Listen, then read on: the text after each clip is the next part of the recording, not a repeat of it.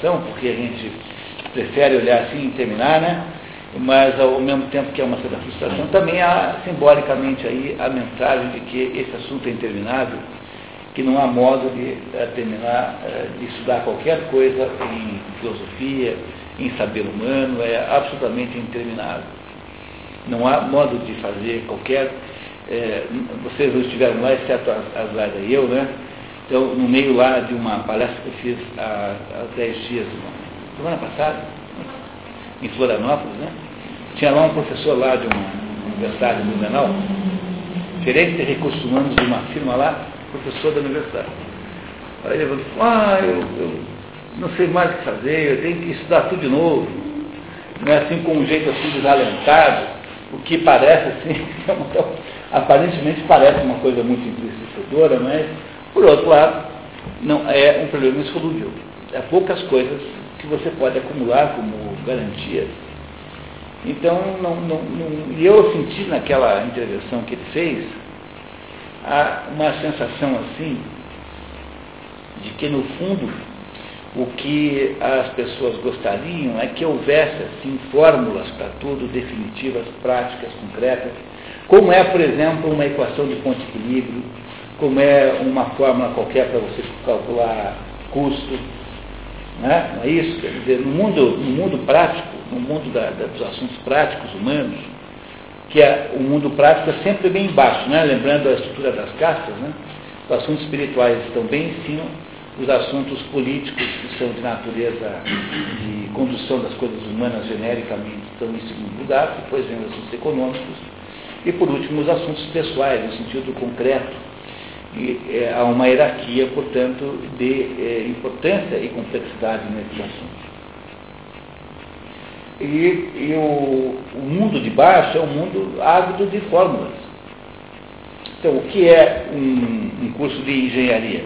É um curso, um curso que se aprende uma certa quantidade de fórmulas. É, nem sempre funcionam, mas mais pela incompetência do. Eu, por exemplo, tenho um amigo que estudou engenharia e a primeira coisa que ele foi fazer depois de formado foi projetar um galinheiro. Né, um galinheiro mesmo, rigorosamente falando. Aí, como é que você faz para fazer um galinheiro? Qualquer imóvel? Você tem que comprar tijolos, mas quando você compra? Você nunca se dá trabalho de calcular quantos tijolos tem na parede. Se você chutar, você não vai acertar. Né? A gente nunca sabe quantos então, Pois é, mas ele tem lá um, né? Ele tem, já tem uma ideia, né? Mas existe uma fórmula que você calcula, que os engenheiros aprendem, e ele foi lá e tacou a fórmula lá e comprou lá um monte de tijolo. Comprou tijolo para fazer cinco galinhas, porque o, o, problema é que a fórmula só funciona para determinadas construções acima de um certo tamanho, abaixo já não funciona mais. E estatística é uma espécie de, de arte dos números grandes. Né? Estatística para números pequenos não funciona. É aquele velho exemplo do sujeito comeu um frango e outro não comeu nada e ambos comeram meio frango. Não funcionou aí porque a estatística não se aplica ao universo de duas pessoas. Não é porque esteja errada a estatística. Mas a estatística, se você chegar ali na frente ficar 10 minutos ali, calculando quantos automóveis, já fiz isso na minha vida, eu sei quantos automóveis dirigidos por mulheres e quantos por homens. Depois que você tiver feito os 200, você tem exatamente a proporção de mulheres e homens motoristas em Curitiba. Então, para 200, 300 automóveis, é, a fórmula funciona. Agora, para duas pessoas, não. Se você deixar passar só cinco automóveis, talvez você tenha um resultado errado. Três mulheres que saíram de uma, de uma cabeleireiro juntas, três carros, e depois dois automóveis com homens, você vai julgar que são 30%, são 60% de mulher para 40% de homem motorista, não é verdade. Compreenderam? A estatística só funciona com números grandes, não funciona com números pequenos. Não é para isso que foi feito o, o método. Então, o que, o que acontece é que, no entanto, para cuidar das coisas materiais e concretas, nós sempre temos a expectativa de fórmulas. Fórmulas é, práticas, concretas. E, na medida em que nós vamos aumentando a complexidade dos assuntos com os quais nós lidamos, essa expectativa é crescentemente frustrada. Porque existem complexidades cada vez maiores e, portanto, é, só pode-se ter certeza de, de, regras metafísicas básicas. É a única coisa que se pode ter certeza nessa vida. Né? Então, eu posso garantir para vocês, por exemplo, que tudo aquilo que só existe é aquilo que tem potencial de existir. Por exemplo, estava sexta-feira passada na Aliança Financeira, vocês foram convidados, só o Paulo Henrique foi, né? imagino, acho que foi só. Então estávamos discutindo, não, é, estou brincando, estou em, é uma implicância retórica. Eu sei que você... Hã? Era sua. Não, não, é, é, é assim, o, a, a, a, questão importante estava tentando explicar o existencialismo de uh, Jean Paul Sartre. Jean Paul Sartre é autor de uma, de uma escola existencialista. Era o existencialismo sui generis e originalismo, funcionava naqueles cafés de Saint-Germain-des-Prés, então, quem conhece Paris sabe que a vida intelectual de Paris acontece num lugar chamado é, Bairro Latino, né? que nós chamamos de Quartier Latin, que é onde fica tudo. A Sorbonne fica no Latin e fica do, logo do, na margem esquerda do, do, do rio Sena. Né?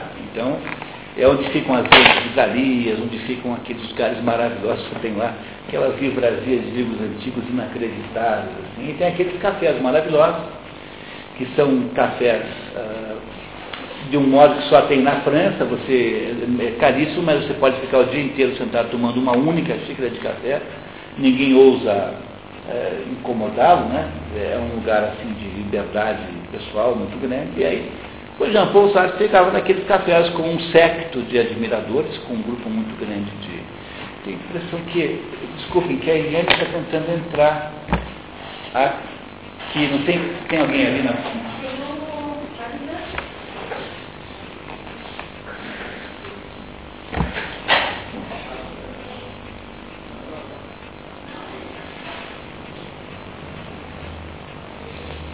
Há um minutinho, eu pensou que eu vi, era a Eliane ali, tentando. E o Jean Paul Sartre, então,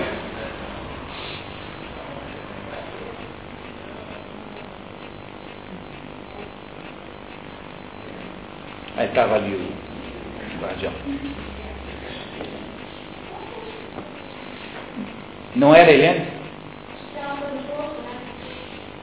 Então era. Então, muito bem. Então, o Jean Paul Sartre criou a ideia de que o, a gente não tem nenhuma espécie de essência, tá? não tem essência nenhuma, e que a nossa existência precede a nossa essência. Quer dizer, você é, é livre para construir a sua vida do jeito que você quiser. Então, essa é a ideia do existencialismo sartreano, né? a ideia de que a sua existência ela precede a sua existência, precede a sua essência. E essa é uma ideia cá extremamente é, esquisita sob o ponto de vista do que sempre pensou a antiguidade. Você pega Aristóteles e pergunta para ele o que, que, ele acha disso. Ele vai dizer, olha, tem, todo ser tem, duas, tem, duas, tem dois componentes. Um componente é a sua potência, outro componente é o ato.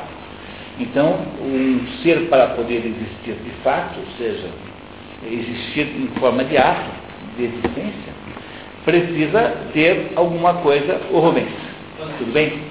Um ser precisa ter alguma coisa que o antecede, que é a potência do ato. Então não pode existir nada, nenhum ato concreto, nenhuma existência concreta que não seja, que não seja precedida de um, uma, uma potência, ou seja, você tem que poder existir para poder existir. Essa é a visão que qualquer é, pessoa do tempo de Aristóteles tinha do assunto. Né? Para que alguma coisa possa existir, ela tem que existir antes em potência. Não pode ser de outro modo. Quando você inverte essas duas coisas, como faz o Jean Paul Sartre, você está denegando. Então você pega um livrinho do Jean Paul Sartre chamado O Existencialismo é um Humanismo, que ele que é uma, uma palestra que ele deu, que foi transformada em livro, lá para os 50, alguma coisa assim. Foi uma palestra com milhares de pessoas Ele, ele tinha se transformado já numa espécie de filósofo superstar. Ele assim, olha, durante, ele começa assim, né? Pois é, sempre se achou que a existência era dependente da essência. Por exemplo, quando um marceneiro vai fazer uma mesa, antes de ele, dessa mesa existir na prática, ele pensa na mesa, desenha a mesa, faz um projetinho, nem que seja na sua mente, ele imagina se vai ter quatro pernas, ou vai ter três, ou vai ter cinco, sei lá, qual será o tamanho do, da tampa. Então, está certo, de fato, aí nesse caso a essência precede a existência. Mas para que isso fosse aplicável ao ser humano e desse certo também no caso do ser humano, teria que existir uma, uma pessoa chamada Deus para poder desenhar o ser humano antes né, e desenhar suas características para depois ele poder existir. Como Deus não existe, então está provado que no caso do ser humano não tem essência nenhuma que preceda a existência e, portanto, nós podemos fazer o que nós quisermos e nos tornarmos o que quisermos. Daí a Simone Beauvoir, que era a mulher do Sartre, faz a adaptação dessa ideia para o feminismo, no livro chamado Segundo Sexo, dizendo que as mulheres não nascem mulheres, elas se transformam em mulheres, elas se, elas se tornam mulheres. Que não há nada na feminilidade que seja intrínseco, ou seja, essencial ou natural. Quer dizer, as mulheres só são mulheres porque elas, de alguma maneira, se transformaram nisso, seja voluntariamente ou não mas que a feminilidade não está intrínseco ao ser feminino. O que é uma coisa um pouco esquisita, né? Sob todo ponto de vista, parece ser um pouco estranho. Essa, esse é o existencialismo satriano. No fundo, era apenas um truque de marketing, não é uma filosofia. É um truque de marketing que permite que você possa inventar qualquer coisa. E qualquer coisa que você faça é legitimada é, como sendo um esforço para produzir a sua própria existência. Então, o que o Sartre fez foi isso, passou os primeiros é, 15, depois que ele descobriu isso, né, ele passou primeiro é, um tempo como é, resistente, digamos, à ocupação alemã, porque ele se descobre assim durante a guerra, depois ele vira provavelmente socialista marxista, depois quando descobrem que a União Soviética não tinha dado certo, ele vai ser é, terceiro mundista, ele vai ser é, propagandista da Revolução Cubana, e depois ele, é, quando não acha que tenha valor isso também, ele volta para ser maoísta, termina a vida é, vendendo jornais maoístas na rua. Ele é segundo Beauvoir distribuindo jornais na rua. Então, o que o Jean Paul Sartre queria fazer era basicamente rebelar-se contra uh, contra o, o, qualquer ordem que houvesse, de, de, transformando o homem em árbitro da própria realidade, ou seja, produzindo uh, aí uma, uma, uma possibilidade do sujeito embarcar numa moral própria, qualquer que ela seja, mas que, que lhe serve aos próprios objetivos, e não uma moral que tenha sustentação em alguma coisa externa ao próprio ser humano. A essência do satirismo do existencialismo sartreano, portanto, é essa de que a existência precede a essência, porque não há nenhuma essência humana de verdade. Quer dizer, o ser humano não é essencialmente de nenhum jeito. Não há uma natureza humana. Compreendem o que o existencialismo propõe? Que não existe natureza humana. Existe aquilo que você fez, você construiu.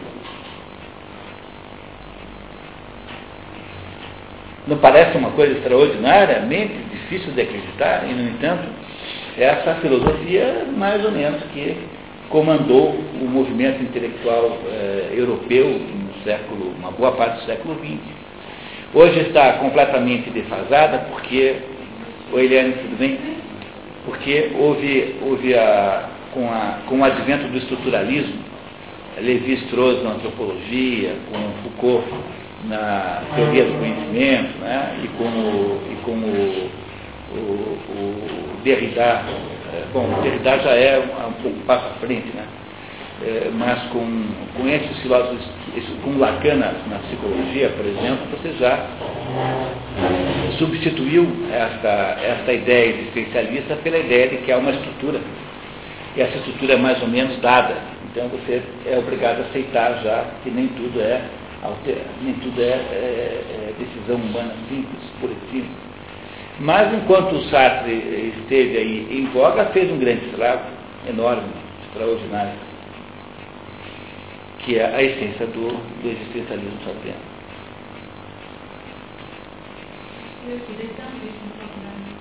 O Sartre? É. Existencialismo, isso mesmo.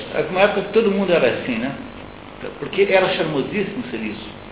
Você sentado na mesa de um bar, imaginando o que, que você ia construir da sua própria existência, imaginando-se que você ia se inventar em alguma coisa, assim. Entendeu? As pessoas, elas, elas, mudam, elas confundem a mudança de atitude perante a vida, que é aquilo que todo mundo é capaz de fazer e deve fazer, com mudança do destino. Quer dizer, nós temos um destino de sermos é, mortais, de vivermos aí, sei lá, até qualquer coisa como 80 anos, 80 e poucos anos. Nós temos um destino de, de sentirmos fome, frio, de termos problemas, de nos sentirmos mal, de sofrermos uma decadência corpórea. Então, esse é o destino humano. E disso eu não posso mudar nada, porque isso eu posso tomar a, a, a aspirina quando me sinto mal. Mas eu não posso inventar que eu não tenho dor de cabeça. E que eu não fiquei velho e agora tá, a minha vida está mais difícil. O que, eu posso fazer? Né? Eu posso tentar fazer algumas plásticas para melhorar um pouco as coisas, mas isso não impedirá que eu continue parecendo cada vez mais velho. O destino humano não pode ser mudado por nós, pelo nosso próprio desejo.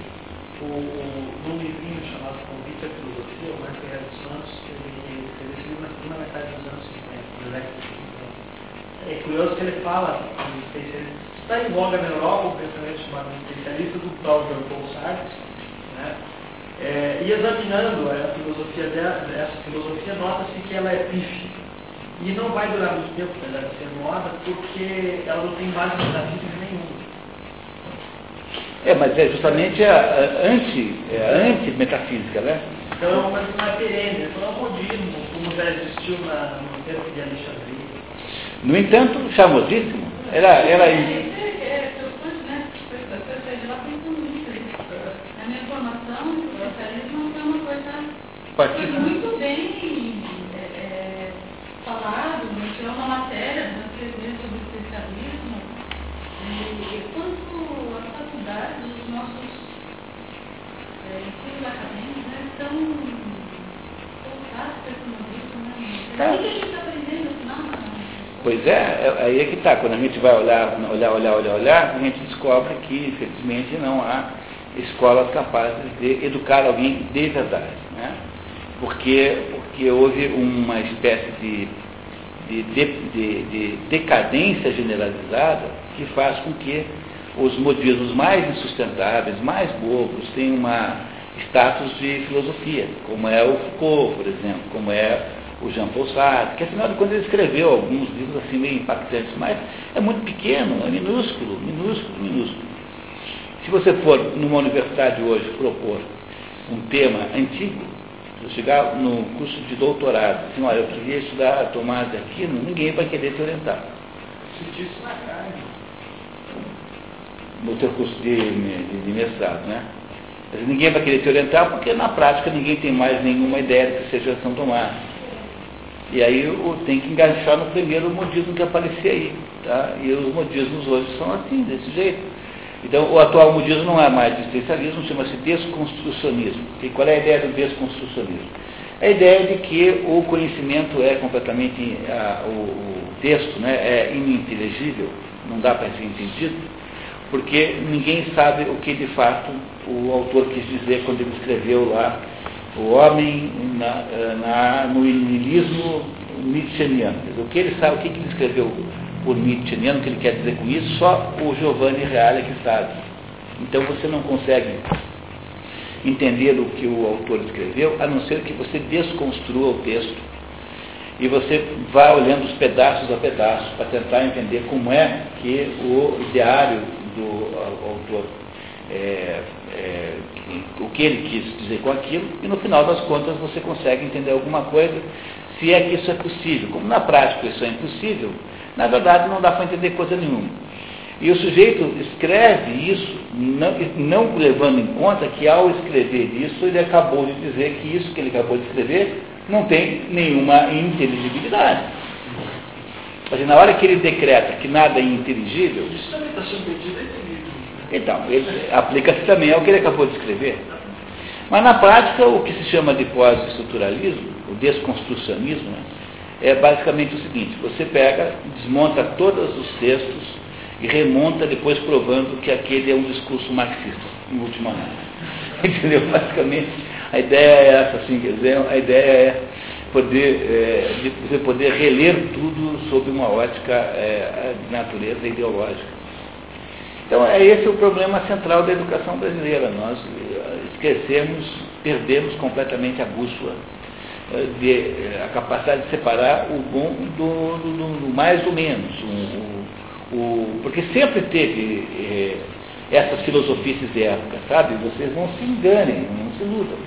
Veja, morreu Aristóteles, no dia seguinte estava o Epicuro falando bobagem. Pô, com Aristóteles ainda morno no, no túmulo, estava o Epicuro já abrindo uma escola completamente equivocada, maluca. Então, você teve, durante toda a história do pensamento humano, o convívio de coisas muito importantes com coisas completamente fúteis e, secundárias. Tá? Tinha um cara chamado Diógenes, no tempo de Aristóteles, que era, achava que o problema da vida é que ele achava literalmente que as pessoas, quando vão almoçar, elas todas se reúnem e almoçam juntas, e quando vão ao banheiro ficam escondidas. É, porque achava que esse era o maior de todas as, as hipocrisias humanas. Então, para isso, ele sugeria uma, uma fórmula cínica. Criou o cinismo. O cinismo vem de cachorro.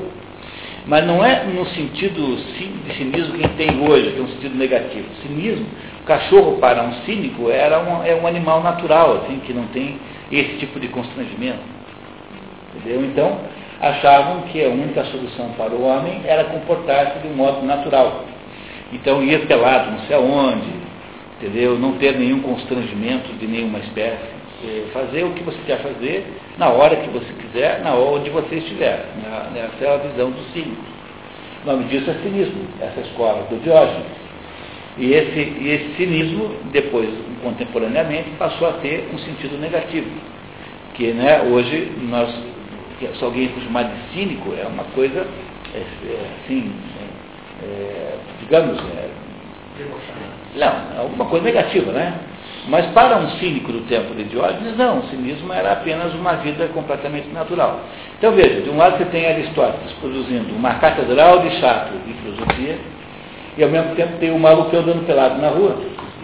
Ele morava dentro de um barril, né? não tinha casa nenhuma, andava pelado na rua e fazia coisas do tipo assim. Ele era um, algumas coisas divertidas, sim. Alexandre o Magno, esse foi um pouco antes de morrer a história, né? estava vivo ainda, é, vai é, falar com ele, porque ele era conhecido como filósofo, né? e pergunta assim, o senhor quer alguma coisa? Eu falo assim, eu queria que o senhor saísse da frente do sol, porque está aqui me incomodando aqui, está fazendo sombra aqui na minha, no meu bronzeado aqui.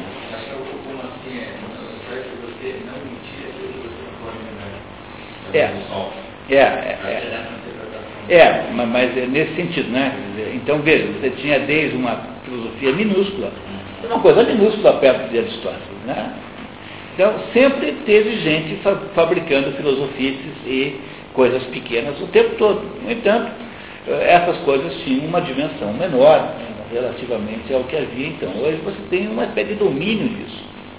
Então, essas coisas transformaram-se na, na, na, tendência dominante dentro do mundo acadêmico.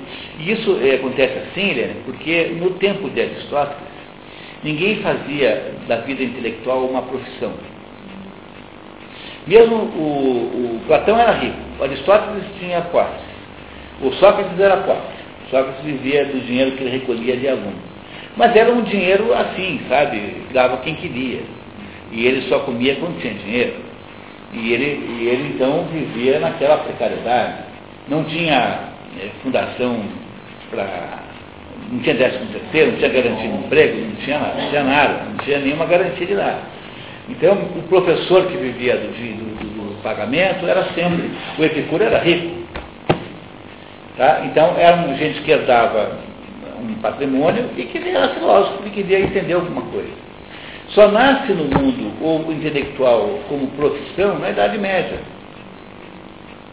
Muito tenuamente, né? muito tenuamente. Mesmo assim, Você pega todos aqueles extraordinários doutores da igreja, aqueles, aqueles pensadores, São Boaventura, São Tomás, Santo Alberto, é, Hugo de São Vitor, todos eles eram, na verdade, padres que viviam lá, naquela eh, situação é, lá, sei lá, da sua ordem, né, da, viviam lá submetidos às regras da sua ordem, comiam lá por conta do, lá do, do, né, do, é, da, da, lá do mosteiro, né, né, e que tinham lá obrigações.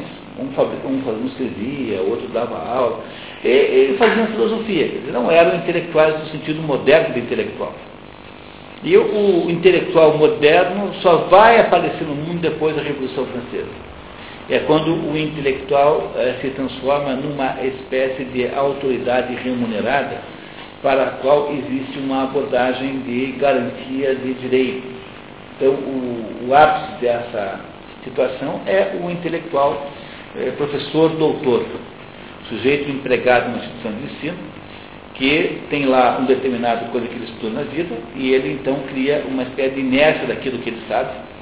Veja, ele não está mais interessado em descobrir coisas sobre o mundo, e como eu costumo dizer, né, ele não está mais metendo a cabeça no mundo, mas ele está metendo a, a, o mundo na cabeça. Então ele tem lá um modelinho kantiano qualquer, um modelinho, um modelinho hegeliano qualquer, um modelinho sartreano qualquer, um modelinho sei lá, é, marquês sadiano qualquer, e aí ele pega o mundo e vai interpretando sob o ponto de vista do marquês de Sade. Então, o, ele vai tentar compreender aí os problemas políticos, econômicos, sociais, tudo a partir de uma visão de, sei lá, de sadismo, masoquismo, não sei como é que faz isso.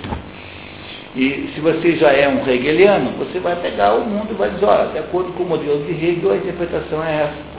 Então, são pessoas que têm lá um conhecimento desse tamanho sobre um certo assunto, conhecimento esse que alçou um nível e um status de autoridade indiscutível, porque ele agora é, foi sacramentado como sendo doutor, professor é, de uma universidade qualquer. Então, a partir disso, ele tem o direito de formar discípulos em torno desse assunto.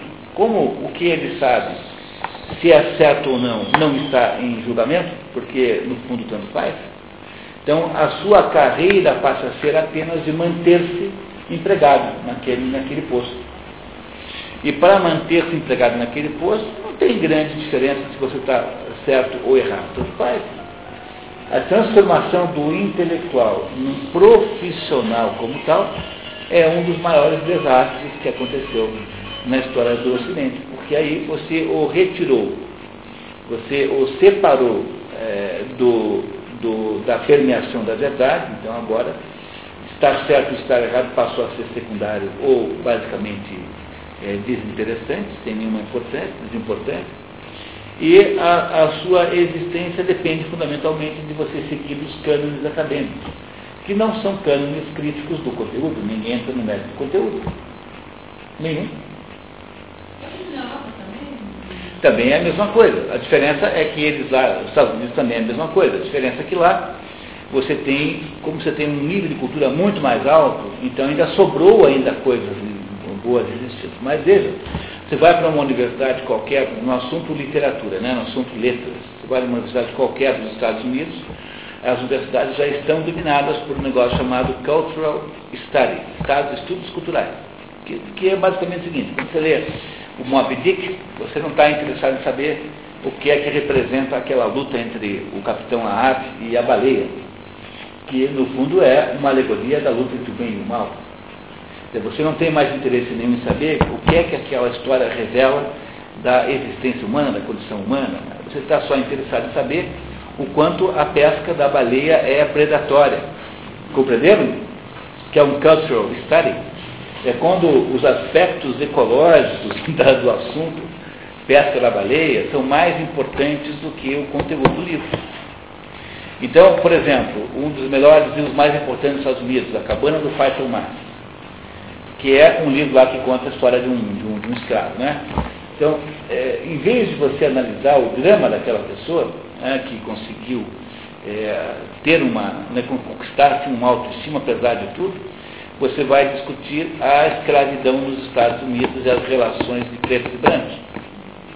Em vez de então, qualquer livro permite essa, esse tipo de abordagem, porque no fundo os livros tratam de coisas humanas, e as coisas humanas são de todos os tipos, há a homens e mulheres, a pobres e ricos, a, a urbanos e, e, e rurais, a, a desenvolvidos e desenvolvidos. Então, é, do mesmo modo que, em vez de entender dentro do coração das trevas o que aquilo representa como é, experiência de, de, de, de, iniciática ao contrário, né, que faz o curso, você fica debatendo o colonialismo. Ou seja, por que é que a Bélgica ele fazia lá aqueles horrores do Comunel? que na verdade era uma, uma mulher que não conseguiu se superar e foi oprimida pelo machismo burguês da França no século É, isso são cultural studies. Cultural studies são aqueles estudos, é a abordagem que faz uma universidade americana, tipicamente. Aqui no Brasil não pegou tanto ainda, porque aqui, afinal, esse ramo assim de estudos de letras é um pouco fraco aqui, né? Não atrai muito interesse. Então, por causa da perspectiva muito pobre de ser professor no segundo grau, então quase ninguém quer estudar letras. Mas o, o, o, nos Estados Unidos você não consegue mais estudar nenhum livro que não seja sob o ponto de vista das suas relações aparentes. Né? Então, é muito mais importante entender o que aquilo significa em termos de relações entre indivíduos do que o conteúdo real eh, do livro em si. Isso, foi até o ponto que nos Estados Unidos hoje estão proibidos alguns livros. O mundo acadêmico não aceita que alguém eh, estude alguns livros, porque são livros considerados promotores de injustiça.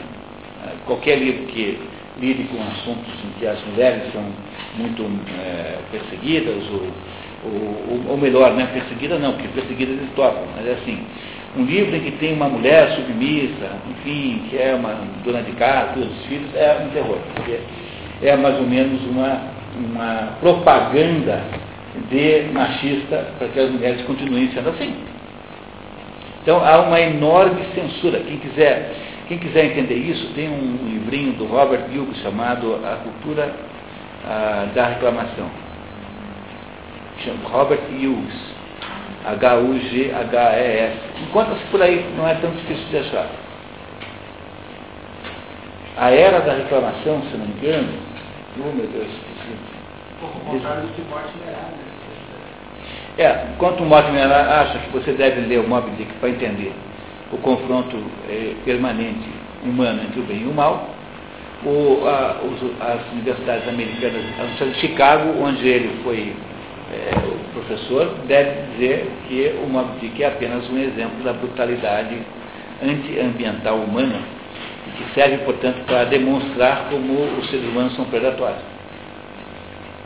Entenderam centro de ponto de vista? O problema todo é que quando você é, analisa uma grande obra, sobretudo se é uma obra de natureza, natureza é, digamos, de natureza literária, dizer, nunca esquecer isso, tá? E isso dizem para vocês todos os grandes críticos que até agora já existiram.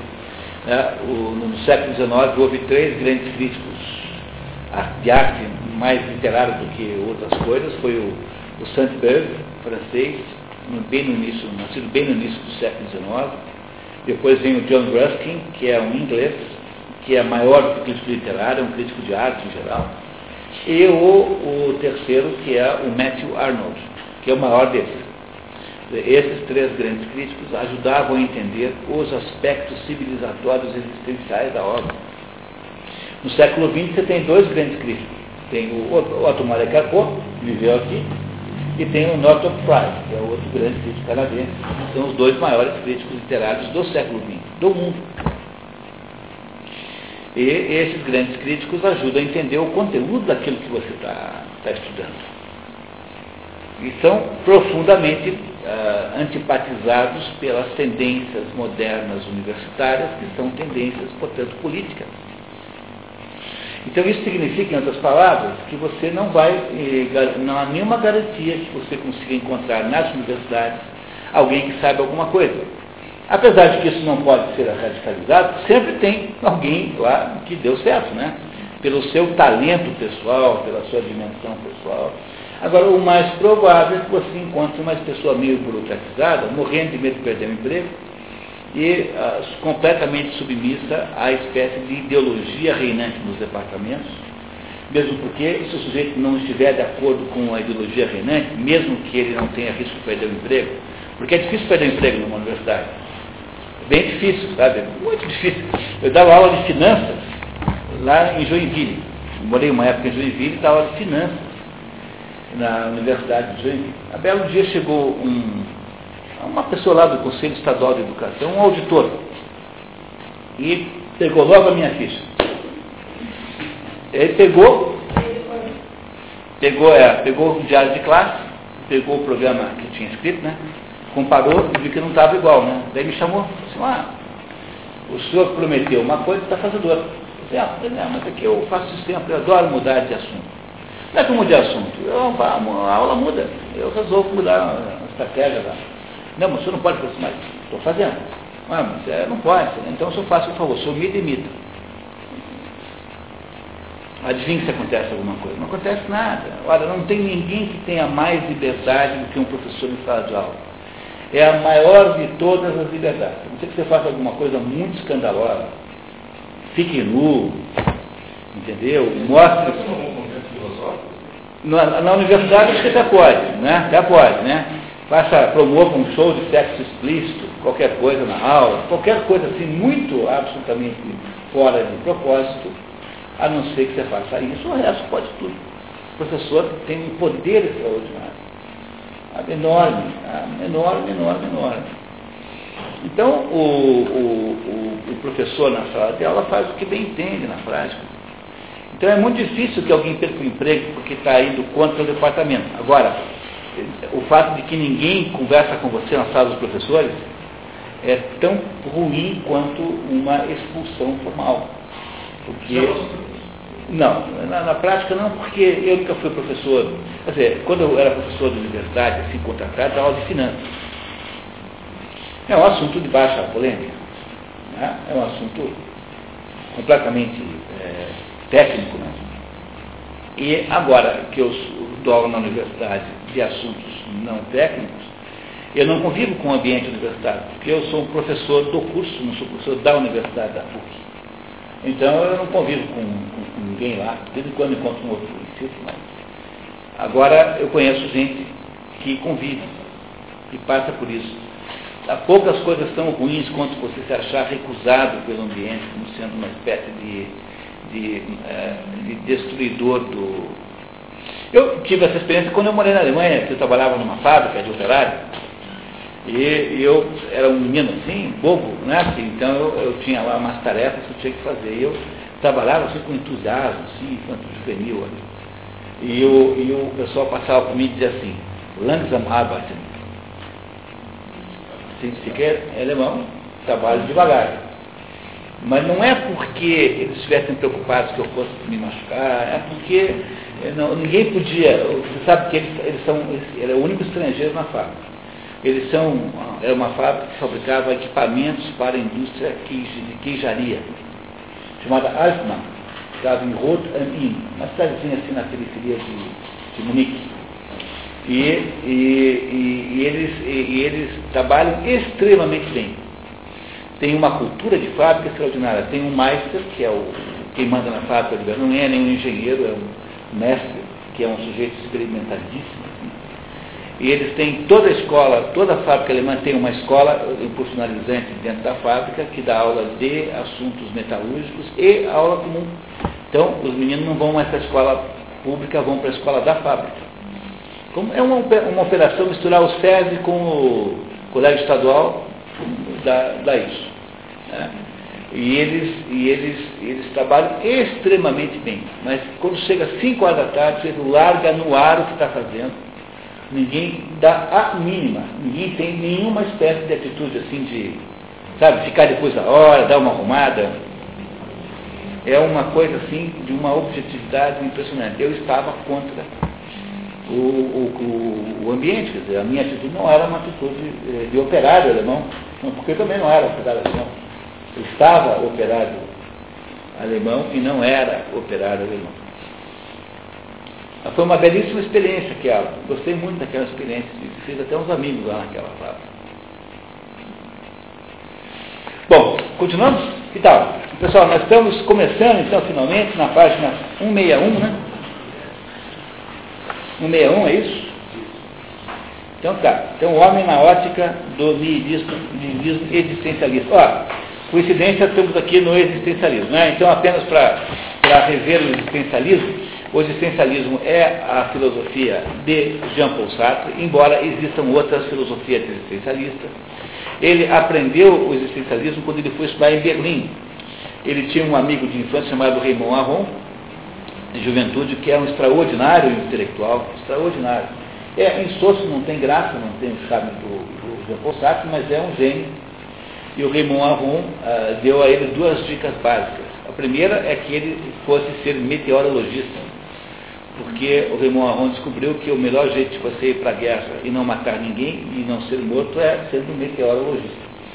Então o Raymond Aron tinha sido meteorologista militar e o Jean quando foi à Segunda Guerra Mundial, ele se alistou como meteorologista. Então a primeira dica central do Raymond Aron e a segunda foi que ele, Jean Paul Sartre, deveria ir para, para Berlim, que ah, o, havia lá na, na Alemanha, né, mesmo quando eles estão equivocados, né, eles têm sempre muita seriedade, assim, fazem as coisas com muita, muita seriedade. Eu, e havia lá um instituto de estudos lá em Berlim, onde o, o Raymond tinha uma bolsa, e ele indicou lá o saque para essa bolsa também. Ele acabou indo para Berlim, ficou dois anos lá. E nesse, nessa estada em Berlim ele aprendeu Russell, Russell com H, né?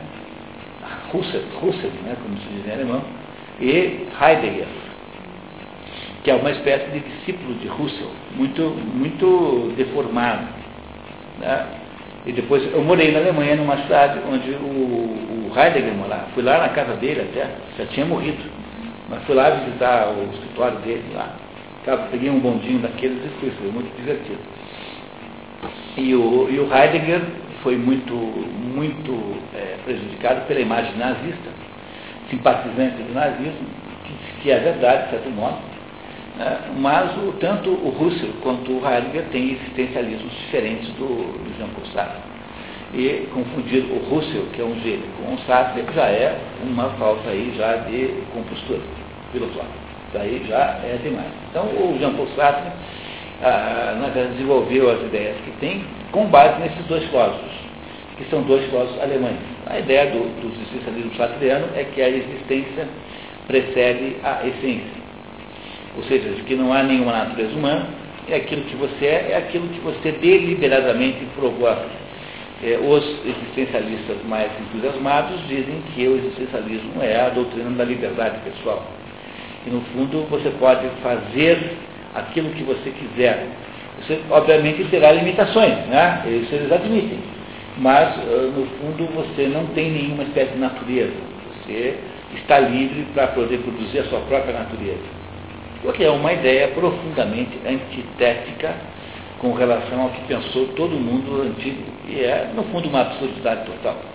Mas, eh, no entanto, essa ideia aí pegou, né, pegou firme, e ela é uma ideia antimetafísica, como diz o Mário Ferreira dos Santos, porque ela pressupõe que a nossa natureza não represente nada, ou seja, seja uma coisa casual. Quem quiser entender isso, o melhor livro do Jean Paul Sartre para entender isso é o, o Existencialismo é um Humanismo que é uma super conferência que está aí traduzida, deve ter em português, aí, na, na, aí no mercado, o existencialismo é um humanismo, que é a defesa que Jean Paul Sartre faz do existencialismo. E o mais interessante é que a única possibilidade do existencialismo estar certo é num contexto de inexistência de Deus. Porque se Deus uh, existe, então ele planejou o homem. E tendo planejado o homem, então a nossa essência antecedeu a nossa existência. Então, para que ele possa viabilizar essa tomada de poder do homem, é preciso primeiro desbancar Deus, tirar Deus da, do panorama filosófico, que é o que ele faz nesse texto, que é o texto básico do existencialismo. Quem quiser um dia entender isso completamente, leia esse livro, vale a pena. Vocês entenderem como funciona a cabeça do Jean Paul Sartre. Bom, então, começamos? Você quer começar, por favor? o homem na ótica do nihilismo existencialista. Anteriormente, tratava de saber se a vida devia ter um sentido para ser vivida. Agora parece ao contrário, que ela será mais bem vivida se não tiver nenhum sentido. Assim, ao evitamos, toma o caminho da revolta.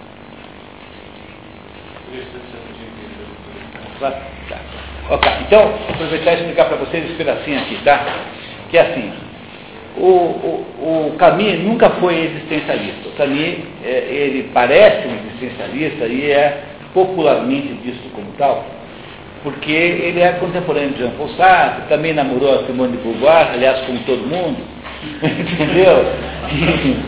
Então, ele tinha cara de existencialista, eh, também frequentava os, bares de Paris e tal. Então, todo mundo acha que ele é existencialista, mas não é existencialista. O Sartre, o Sartre é existencialista. E a confusão é porque eles são contemporâneos muito envolvidos com os mesmos problemas, mas nunca foi e não tem nenhuma característica existencialista, o Albert Camus. Mas ele tenta explicar por que, é que os existencialistas estão errados. É, quando ele explica no livro, ah, o, o, no livro O Homem Revoltado, é que há a briga com o Sartre. E o Sartre, então, sentiu-se mais ou menos eh, denunciado à polícia, assim, como sendo alguém que foi desmascarado publicamente. E, e, e, o que, é que o Camus dizia? Né? O Camus dizia assim, porque o, o que é que une os dois? Eles têm muitas coisas em comum, mas o que os une é que os dois chegaram à conclusão de que a vida é absurda. O Sartre explica a sua versão dessa conclusão é, muito bem no livro A Náusea, que é um romance, a história do chamado Rocantin. O Rocantin está fazendo uma tese de mestrado, doutorado, uma pesquisa, enfim, sobre uma personagem lá da Revolução Francesa, numa cidade com nome fictício, que é, na verdade, o Havre, Porto Havre, onde o Sartre foi professor. Assim que ele se formou, ele passou lá no exame é, de uma espécie de concurso público para ser professor de filosofia e foi mandado para o Havre. E lá ele ficou lá um ano, dois anos lá. E ele depois então escreve a náusea com base nas experiências do Havre. E o que, que é o, o, a experiência do, da náusea? É a experiência do sujeito que se convence de que, como nada faz sentido, tudo é absolutamente nauseante. Então, é uma é náusea física mesmo, porque se nada faz sentido, se tudo é sem sentido nenhum, e você deve ter na sua vida já tido essa experiência, pelo menos parcialmente, que é uma sensação assim de nada, uma sensação de inanição, uma sensação de que nada vale a pena fazer nada de nem trabalhar, nem se divertir, nem ir ao cinema, que tudo é tão absolutamente sem sentido que é como se você estivesse, então, vendo a sua vida não ter valor nenhum. Pois essa sensação que o, o, o Camus, é, o Sartre sentiu na náusea, e que de certo modo o Camus revela na, no negócio do estrangeiro, no Merceau, que é a personagem central do estrangeiro, é a sensação clara de um europeu que havia passado pela Primeira Guerra Mundial, em que se fez todo tipo de barbaridade, e que chega então à conclusão né, de que as coisas não têm nenhum valor, porque afinal de contas houve uma profunda e completa desacralização. Então, como eu tenho feito, né, eu tenho recomendado como antídoto para quem assistiu inadvertidamente o filme Quem Somos Nós, seja a primeira ou a segunda versão, lá tem um segundo, que vá, vá no, na vida no locadora e pegue um livrinho na sessão infantil chamado A Pequena, O Pequeno Milagre, que é a história do Simon Burt, que é o sujeito mais desgraçado que eu posso imaginar, que é um menino todo torto, completamente inviável, mas é horrível a situação do menino. Ele é anão, surdo, meio cego, o pai e a mãe detestam, não querem nem saber dele, some de casa, ninguém liga. Tá, quando ele volta para casa, todo mundo olha assim, pô, mas já voltou? Sim, aquela coisa. E esse menino, no entanto, apesar de toda essa desgraça que a sua vida é, existia, ele achava que o sofrimento que ele vivia tinha algum sentido. Embora ele não soubesse que sentido era esse. Ele não sabia. Mas ele achava que tinha que esperar até o momento em que o sentido seria revelado. Então, qual é, o que é o Simon Burt? O Simon Burt é o exemplo do sujeito que a vida, não, é, de alguma maneira, é, tratou muito mal, muito mal, e que, no entanto, de algum modo, aceita esse, essa situação como tendo algum sentido que ele é incapaz de ver, porque ele não está entendendo as coisas do nível mais em cima. Não é isso? Tá? Quando você não faz isso, quando você se, se, se, se restringe às coisas tais como elas são, independentes de qualquer conotação superior, as coisas são nauseantes mesmo. Tudo é nauseante. Você vira uma espécie de tubo digestivo falante. Nada faz sentido, quer dizer. A vida é para você acordar, gastar dinheiro, mesmo que você tenha muito dinheiro. Deve ser uma das situações piores que você possa viver. Você passa a vida, já comprou a Ferrari Modal Moderna, já foi para todos os cruzeiros que queria ir. Entendeu? De repente, deve uma pessoa que gasta assim desse jeito dinheiro, deve sentir uma sensação assim de que, bom, peraí, mas qual é o sentido que tem tudo isso, afinal de contas? Ah, qual o sentido que tem? Quando você perde o sentido, a vida torna-se, obviamente, uma experiência nauseante.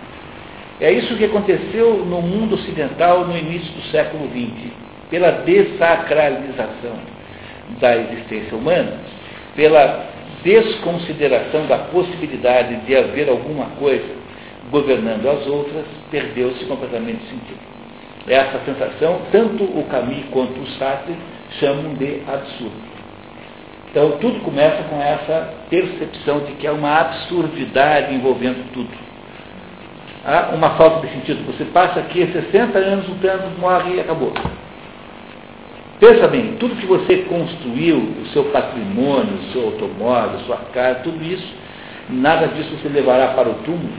E pressupondo que você vai morrer mesmo, qual é o sentido que tem de passar a vida inteira trabalhando 10 horas sobre um chefe que você não suporta, um sujeito chato, atrasado, entendeu? Que fica te apurrinhando a existência.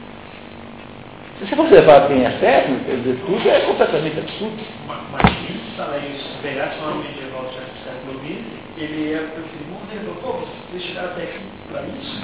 Então, então o, aí há uma carta do Camus para um amigo, é, comentando o livro A Náusea, porque o Camus é seis, sete anos mais novo que o Sartre. Então, o Sartre estava assim, quando o Camus estava entrando no mestrado, o Sartre estava escrevendo A Náusea. Então, tem uma diferença de idade que faz com que o Camus seja, assim, né, um observador do Sartre. E ele diz assim, olha, eu li A Náusea e achei o seguinte, concordo com a sensação do, do Rocantin, é, de que tudo é absurdo, mas o problema é que parece que para o, o, o Jean-Paul Sartre isso é uma espécie de fim de linha, fim de papo, enquanto eu acho que a absurdidade da vida é, na verdade, o início de alguma coisa. E aí o Camus escreve um livro chamado a, a, a, O Mito de Sísifo, que é, que é um livro muito bom para ler também, que ele tenta explicar o que fazer. Dizer, já que a vida é absurda, você tem, na verdade, quatro possibilidades. Primeira possibilidade é o suicídio. Pô, isso é um absurdo completamente. Quer dizer, qual é o sentido que tem de continuar? O suicídio aí passa a ter uma espécie de justificativa é, filosófica. Tanto é que o livro, O Mito de Suicídio, começa assim. O único problema filosófico realmente relevante é o suicídio. Então, você, o suicídio aqui não é porque você está se suicidando em prol de uma outra coisa, não é porque você está, ao se suicidar, deixando mais ar para os outros, mas é porque você simplesmente não vê nenhuma boa razão para continuar vivo.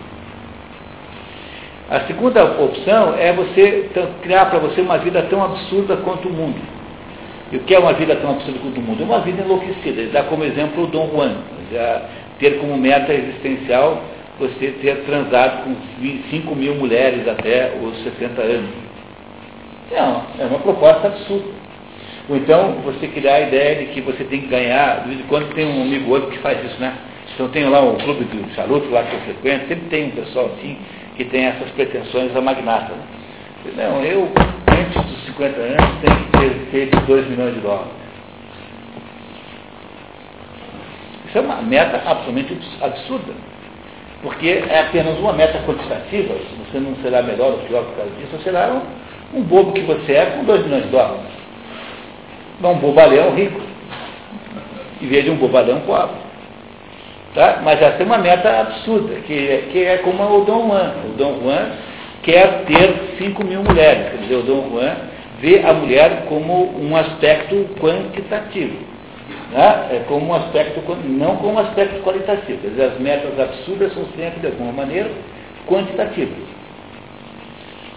A terceira opção que o, o, o diz é a opção que ele está fazendo, que é essa que está aqui. É dizer, como você continuar vivo, aceitando a absurdidade do mundo como uma condição humana, e mesmo assim continuar tendo uma vida digna. No fundo, essa é a opção de quem não sabe o que fazer, que é o caso do caminho. Ele não sabe o que fazer. No entanto, ele, ao mesmo tempo que não sabe o que fazer, ele já sabe muita coisa. Porque, ao não saber o que fazer, ele adquire uma visão contemplativa do problema, relaciona-se contemplativamente com o problema. Faz como faz Maria e não como faz Marta. A Maria e Marta são primas. E elas, elas eh, têm um significado contrastivo. A Maria é, é contemplativa e submissa e olha pra, para, para aquilo com olhos de ah, digamos, de, de, contemplação, enquanto que a Marta é o aspecto prático, concreto, humano, pragmático. Então essas duas não existem é, gratuitamente, elas representam essa contraposição entre a vida contemplativa e a vida ativa.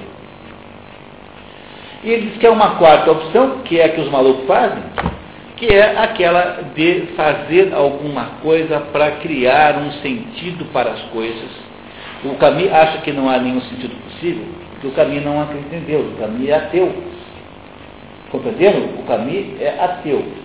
Ele acha, portanto, que recorrer a alguma espécie de explicação metafísica, como faz um santo, como faz um religioso, é apenas uma maneira de lidar mal com o problema do absurdo. Estão entendendo isso? Tá? Então, o que é que o Camus acusa o Sartre no livro seguinte? Que não é esse livro, o mito de Sísifo, mas é o seguinte, que é o Homem Revoltado.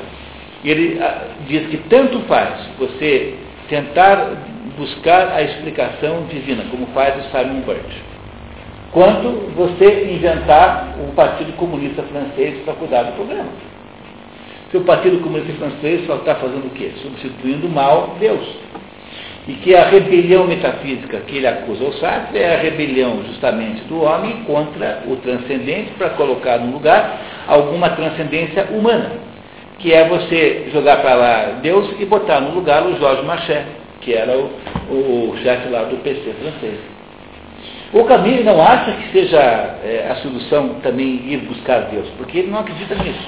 O Camille é ateu. Tá? É rigorosamente ateu. O Camille não acredita que tenha Deus. Ele acha que é uma absurdidade intrínseca à vida e que ele acha que a única solução é você ir vivendo em torno disso. Está escrito aqui, ó. Queria que ficar fácil de entender agora? Quer por reler esse pedacinho? Então, anteriormente, tratasse de saber a vida devia ter um sentido para ser vivida. Agora parece, ao contrário, ela será bem mais, é, será mais bem vivida se não tiver nenhum sentido. Tem do mito de Sísifo, está vendo o livro de origem? Assim, Albert Camus toma o caminho da revolta. Viver é dar vida ao absurdo, dar-lhe vida é, antes de tudo, saber olhar para ele. Ao contrário de Elite, o absurdo morre apenas quando voltamos as costas para ele. Assim, uma das únicas posições filosóficas coerentes é a revolta, que é o perpétuo confronto do homem e da sua obscuridade, que é a exigência de uma transparência impossível e que, a todo instante, põe o mundo em dúvida. Como o perigo oferece ao homem a insubstituível oportunidade de compreendê-la, Assim, a revolta metafísica é, estende a consciência para todo o campo da experiência. Ela é a constante presença do homem em si mesmo. Tal revolta não é aspiração, uma vez que não tem esperança. É a certeza de um destino esmagador, sem a resignação que deveria acompanhar. Então, o caminho é o sujeito que não sabe o que fazer. Ele acha que revoltar-se contra o absurdo é ter consciência dele o tempo todo. Então, ele é um sujeito acusado pela turma do Sartre de ser é, estático, deliberadamente reacionário, que não está assinando documentos para apoiar o PC, porque o, o, Sartre acha que quem tem a solução para o mundo é o PC francês, que está é, tentando implantar no mundo o modelo soviético. Então, enquanto o Sartre quer colocar no lugar de Deus o, o, o Comitê Central de Planejamento Econômico da União Soviética, o Camus está dizendo o seguinte, que nada disso é possível. O Camus não tem a solução, ele não sabe o que fazer. Mas ele é capaz de psicoanalisar a turma do Sartre, o existencialismo, como sendo um pessoal que está, no fundo, no fundo, apenas tentando substituir uma ilusão pela outra. Então, em vez da ilusão de Deus, que o caminho não tem mais, né? ele, ele é ateu, não tem mais nisso, ele está olhando o pessoal do Sartre colocar ou o PC, ou o Mao Tung, ou o Fidel Castro, qualquer coisa no lugar de Deus para ver se funciona. Ele acha que isso não funciona. Escreve isso no livro, o pessoal do Sartre fica indignado porque é descrito como sendo ingênuo e infantil e rompe com eles, briga nunca mais fala. O Cabi morre logo em seguida, né? o Cabi morreu em 60, não teve mais tempo de continuar a briga. Aí morre o Camus e o Raymond Aron torna-se o principal oponente do, do Jean Paul Sartre. E eu, o Raymond Aron morreu um pouco depois do Sartre. Então o Sartre morreu antes do Raymond Aron. É, isso mesmo. Tá. Ok? Continuamos? Tá. Uma vida nacional, obviamente, é, pressuporia uma escala de valores e, portanto, a escolha entre eles e a consequente articulação do próprio agir para a realização dos próprios ideais. Mas Campos nega Deus e, consequentemente, todos aqueles valores ideais que só teriam sentido se Deus existisse. A meu ver, sua afirmação da liberdade do homem se reduz, portanto, à alucinante liberdade que o poder tem é, ter o prisioneiro do absurdo. Eis o que diz, é, o que ele diz precisamente. O homem absurdo vislumbra assim um universo ardente e velado, transparente e limitado, onde nada é possível, mas tudo é dado. E depois dele, depois dele há o abismo e o nada. Ele pode então decidir aceitar a vida num universo como esse e tirar dele a própria força. A recusa e ter esperança e a prova obstinada de uma vida sem consolação. Mas o que significa a vida no universo excessivo? Nada mais. Por hora, que indiferença para o futuro, a paixão de lutar tudo o que nos é dado. A crença no sentido da vida supõe sempre uma escolha de valores, uma escolha de preferência, das preferências. A crença no absurdo, de acordo com nossas definições, ensina o contrário. Todos os juízes, é, juízos de valor são assim liquidados. Só os juízos, de fato, têm importância. Todas as formas de vida são diferentes, porque estruturalmente infecundas. Um funcionário do correio é semelhante ao conquistador, desde que ambos tenham consciência comum. Todas as experiências são, no que refere-se a isso, indiferentes, e algumas são úteis aos homens, enquanto outras os prejudicam.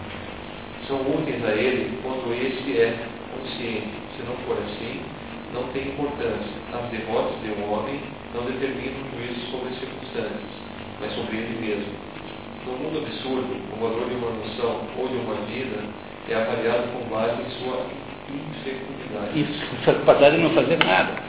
O Camus é o sujeito que descobre que o mundo é absurdo e não tem, não tem nenhuma solução, a não ser ter consciência disso, que é uma consciência estéril. O Camus, o, o Jean Paul Sartre, não, Jean Paul Sartre assim, não, vamos dar algum sentido para o mundo. Vamos todos nos filiar ao PC russo. Vamos todo mundo se filiar ao PC francês, porque é eles é que vão fazer a justiça no mundo. Entendeu? Para o Camus, isso representa apenas uma ingenuidade, uma criancice. É, e ele não adere. Enquanto, e aí o pessoal do Sartre diz que ele é imobilista. Essa é a expressão. Que ele é um sujeito petrificado pela própria dúvida que não faz nada. O Camus não sabe o que fazer. Porque ele não quer se suicidar. Que ele acha que essa é uma escolha inútil. Ele não quer viver uma vida absurda, se recusa a fazer isso, ele foi muito coerente com a sua existência, na sua existência. E ele, então, fica parado, vivendo, curtindo aquela consciência do absurdo sem fazer nada. E acha que todos os outros que ficam buscando razões transcendentes para que a vida faça sentido são todos os iludidos. Então ele diz que o pessoal moderno, do seu contemporâneo, a partir da Revolução Francesa, está explicado isso no Homem Revoltado, são todas tentativas de substituir a, aquela ordem que se aparentemente é divina, quando se mata o rei da França, Luís XVI, o que se faz, na verdade, é matar Deus. Matar a ordem divina, simbolicamente. Então, o, o Luís XVI, coitado, não tinha a menor razão de ser morto, já tinha concordado com tudo, já estava absolutamente de acordo. Se propusesse que ele ficasse só chefe do diretório acadêmico, ele topava. Que ele fosse morar numa casinha de cachorro, ele, achava, ele concordaria e tal. Mataram-no simbolicamente. Aí você mata o Luís XVI, quem é que você põe no lugar? O Robespierre e o Saint-Just. Né? Eles são monstros, monstros. São monstros. Quem quiser entender isso, veja lá o filme que tem aí nas locadoras, chama-se eh, Danton e a Revolução. Um filme de um diretor polonês que explica com muita precisão histórica como foi ah, aquele episódio da morte de Danton. Danton era é, companheiro de Robespierre, amigo próximo, assim. E o Danton e o Saint-Just matam, fazem então o assassinato de Danton. O processo como isso era feito está explicitado nesse filme com a maior competência, um filme de um diretor polonês extraordinário. Extraordinário esse filme. Danton e a Revolução. O, o nome do editor, se não me pergunte, porque eu não sei, aqueles nomes cheios de W, assim, não, não sou capaz de lembrar aquele nome. E o, e o, e o, e o, e o, e o então, no, na falta da, da, da, da, regra divina, você tem que botar a regra de alguém, humana, Robespierre. Então, o que faz o Camus é tentar explicar todos os últimos 200 anos como uma espécie de revolta metafísica. Não que ele tenha a solução melhor, entenderam? Porque o Camus não, é, não está em contraposição ao Jean Paul Sartre, como sendo defensor da ordem antiga. Não é nada disso. O Camus acha que, ao, ao, se ter substituído a ordem antiga por uma ordem humana, a ordem divina pela ordem humana, você fez no mundo o advento do crime eh, que não é mais o crime da paixão. Então ele dá, começa o livro o, o Homem Revoltado contando a história do Heathcliff. O Heathcliff era o, aquela personagem central do livro Morro dos Ventos Ivanes, que é apaixonado pela Catherine, e faz tudo quanto é barbaridade que você possa imaginar para ficar com ela. Depois ele, no final, né, recusa, né? Ela, é uma história que não tem grande valor literário, mas ela só nem é bonitinha tal. Tem alguma coisa, né? É, mas, sobretudo, para o Camus, o Hitler, ele representa o crime é, tradicional, o crime motivado pelo ódio, pelo desejo, pela, pela, pela, pela emoção, o crime motivado por uma atitude assim é, clássica humana. Ele quer ficar com a mulher do outro, quer ficar com a terra do outro. E diz que a substituição da justiça divina pela justiça humana faz com que pela primeira vez alguém possa ser morto não por uma razão de emoção, não por uma paixão humana, mas por uma decisão fria de uma ideologia. Então, o Robespierre mandou matar o Danton não porque ele tivesse feito algum crime, mas porque ele estava atrapalhando a revolução, ou seja, ele era dispensável num contexto maior da revolução. A ideia é que o Estado pode matar impunemente alguém que esteja atrapalhando de alguma maneira. Uma, pela primeira vez alguém faz uma justificativa de Estado para a manutenção do Estado matar alguém que nem mesmo criminoso era. Claro que o Danton era um criminoso também, mas não ao seu ponto de vista do Danton, do, do, do Robespierre, porque era, era, se um era, também era. O Danton não era sobre Fischerac, tá? cuidado, tá? ele era bem, ele era um sujeito com muita culpa no cartório. Ah, ali não tem ninguém bom, todos os monstros. Tá?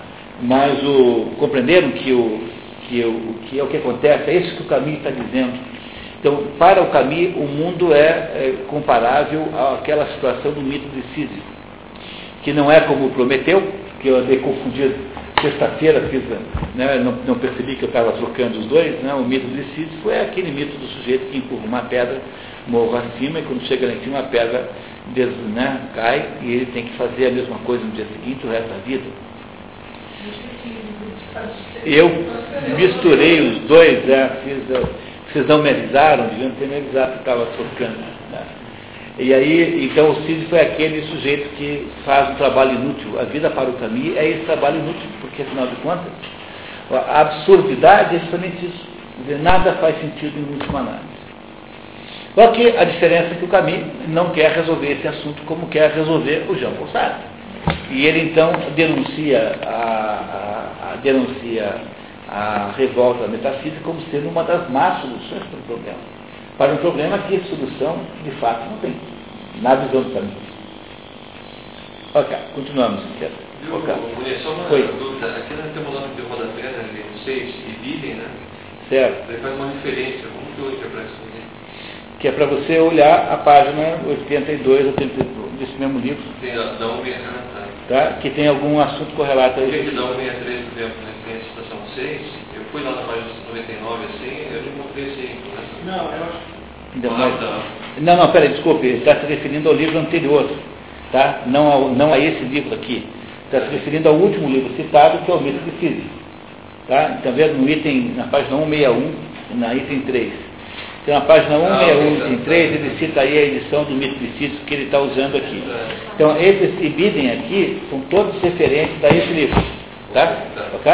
Muito bem. Muito bem, ok, obrigado. Ok. Vamos lá? Continua.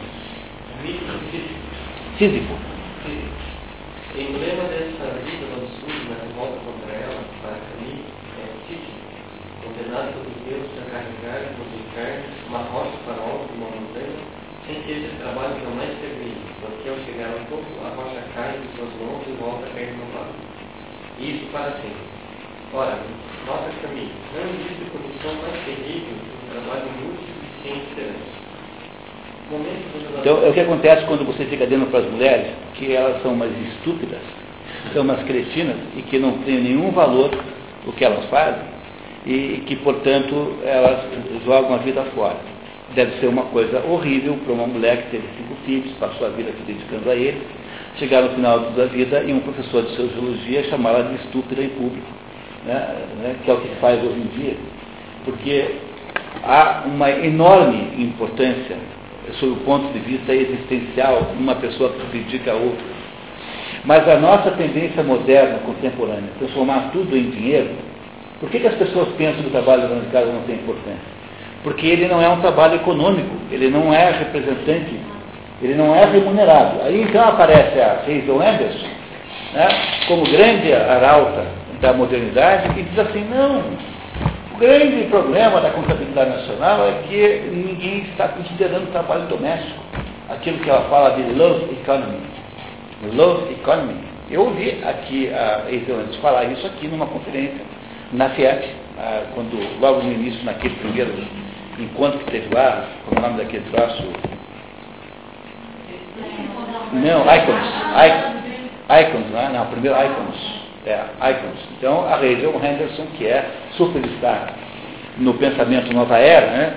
aqui em Curitiba, numa conferência é, no, no encontro Icons, que aconteceu aí há uns três anos, acho, não me lembro bem, decretou o seguinte, que entre os problemas que tinham que ser resolvidos é o fato de que a contabilidade nacional, ao calcular o, PIB, não atribui ao trabalho doméstico nenhum valor, embora esse trabalho seja feito. E, e aí então, todo mundo acha essa, essa ideia uma ideia genial, mas se você pensar um pouquinho sobre ela, você chega às seguintes conclusões. Primeiro, que achar que todo, todo esforço humano é uma, um esforço monetarizável, é você achar que tudo é profissional nessa vida e acontece que isso não é verdade, porque há muitas coisas que você faz, não por é, valor profissional, mas porque você pretende que aquilo seja importante para a sua vida. Não é isso? Porque se eu vou por esse critério, eu também tenho que estabelecer um preço, um custo para as relações sexuais que a mulher tem com o marido, eh, o, o que levaria a uma espécie de situação incrivelmente exótica de ter que ver uma tomada de preço no mercado para saber quanto é que você atribui de preço médio naquele ano. Pra... Vocês imaginaram que coisa mais ridícula que seria uma coisa como essa? Né? Quer dizer, quando a mulher dorme com o marido, isso não é um ato econômico. Quando uma dona de casa cuida dos seus filhos, isso não é um ato econômico. Quando uma pessoa cuida de uma outra pessoa doente, isso não é um ato econômico, a não ser que seja uma enfermeira. Bom, é uma enfermeira que está fazendo isso, então aí você contabiliza. Não é isso? Quando você contrata uma cozinheira na sua casa, que cozinha para você, então tem lá minha empregada, a empregada ganha lá 500 reais. Pronto, então é, esses 500 reais aumentam o PIB brasileiro em 500 reais. Compreenderam? Agora, quando a sua mulher cozinha e cuida da sua, da sua roupa, dos seus filhos, isso não é um ato econômico, porque na vida nem tudo é ato econômico. No entanto, como nós não suportamos a ideia de que alguma coisa não possa ser transcrita em valores econômicos, Então nós ficamos achando que promover a mulher é inventar um, um salário teórico na contabilidade nacional para botar lá o trabalho da dona de casa. Mas o que, que isso resolveria? Ninguém trabalharia menos por causa disso. Um. Número dois, se todos os países fizerem a mesma coisa, O Brasil vai continuar embarcando. vão continuar com o mesmo PIB, porque aumentou, provavelmente é meio equivalente isso, né? Tá. E terceiro, é uma incompreensão profunda do valor do trabalho da mulher. Então, é uma maneira apenas de você jogar a mulher numa espécie de subemprego, porque você vai chegar à conclusão que equivale ao trabalho de uma empregada. Pô, Vê se, vê se tem cabimento eu imaginar que o, que o trabalho que a minha mãe faz, por exemplo, eh, vale 600, 700 reais por mês. É uma absurdidade total, é uma coisa praticamente ofensiva. No entanto, como nós não conseguimos mais distinguir a existência de atos econômicos de atos não econômicos, porque reduzimos tudo a dinheiro, então nós ficamos com essa conversa aí de tentar fazer aquilo que é considerado mais moderno no mundo, é uma tentativa de contabilizar o incontabilizado, que é o, o Love Economy. Que Love Economy é essa? Como é que você contabiliza a, o valor? Que valor tem a, a, o, o, a dedicação de um filho pela mãe ou pelo pai doente, ou o contrário? Quer dizer, quanto vale uma noite que uma mãe não dorme por causa de um filho doente? Então, onde é que eu vou arrumar contabilidade para fazer isso? Ah, vou pegar o que a enfermeira custaria. Mas aí eu reduzi tudo a absoluto serviço, reduzi tudo a, ao mais baixo que você pode imaginar, que é a expressão monetária de mercado, não é isso? E, e acabei completamente com a possibilidade de olhar para o sentido. Compreenderam? Então, se você desconhece a possibilidade de haver sentido não econômico nas coisas, você está cada vez mais no mundo da quantidade, cada vez mais no mundo do dinheiro, portanto, cada vez mais prisioneiro de um mundo do qual não há saída. Porque não há sentido mesmo, a não ser a náusea. Né? O Rocantin olhava para a mesa e sentia náuseas. Olhava para a comida e sentia náuseas. Olhava para a parede e sentia náuseas. Tudo lhe enojava.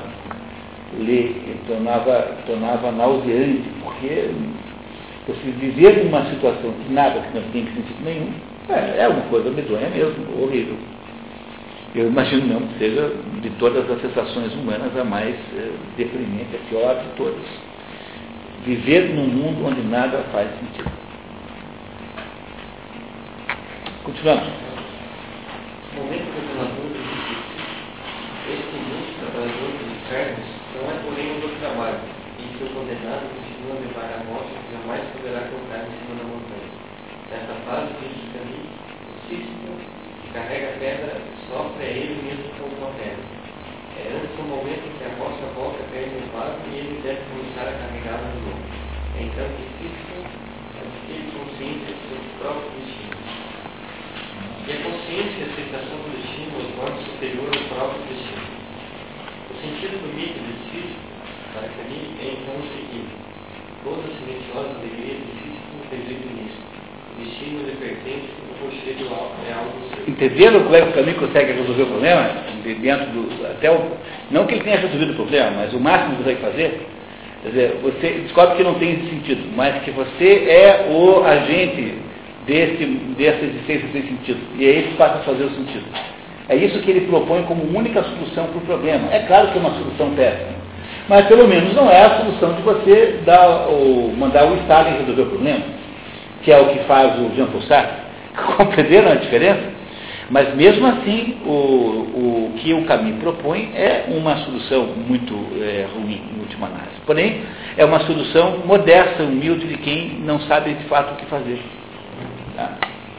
Pode continuar. Do mesmo modo, o homem absurdo, quando contempla o seu tormento, faz calar todos os vivos. No universo repentinamente fez substituído ao silêncio, levando-se as mil vozes atônicas da terra. Ecos inconscientes, secretos, convictos de todos os rostos são, são o necessário reverso do da vitória. Não há sol nem sem sombra, e é preciso conhecer a luz.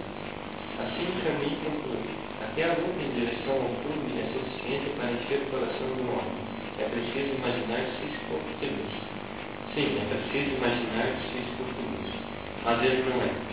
Sua vitória absurda, sua felicidade é uma falsificação, é a felicidade do desespero transformada numa absurda aceitação consciente do absurdo. É, isso é o Giovanni Reis dizendo que ele não resolveu nada. Porque ele, o, o caminho só tem quatro, só vê quatro, vocês entenderam as quatro opções? Olha, o que nós estamos fazendo hoje aqui é um super, assim, concentrado curso de filosofia do século XX. Tá? O absurdo é a sensação que todos têm. Aí o Camus tenta fazer a análise disso. Diz que só tem quatro soluções. A primeira é o suicídio, que passa a ter viabilidade filosófica, se o mundo é absurdo. O segundo é você inventar uma vida tão absurda quanto o mundo. Você ser um sujeito maluco, tão maluco quanto o mundo, e aí então você se torna parte dessa absurdidade. Que é o que ele faz, o que ele usa como exemplo o Dom Juan. Né? O Dom Juan de mulher, porque o Dom Juan esse Dom Juan do Mozart, Dom Giovanni, é o Dom Juan de mulher. Que é, na verdade, o Dom Juan é uma personagem é, fictícia da literatura espanhola, mas quem o transformou numa personagem internacional foi a mulher, que tem, um, aliás, tem uma tradução feita pelo Milor Fernandes, genial.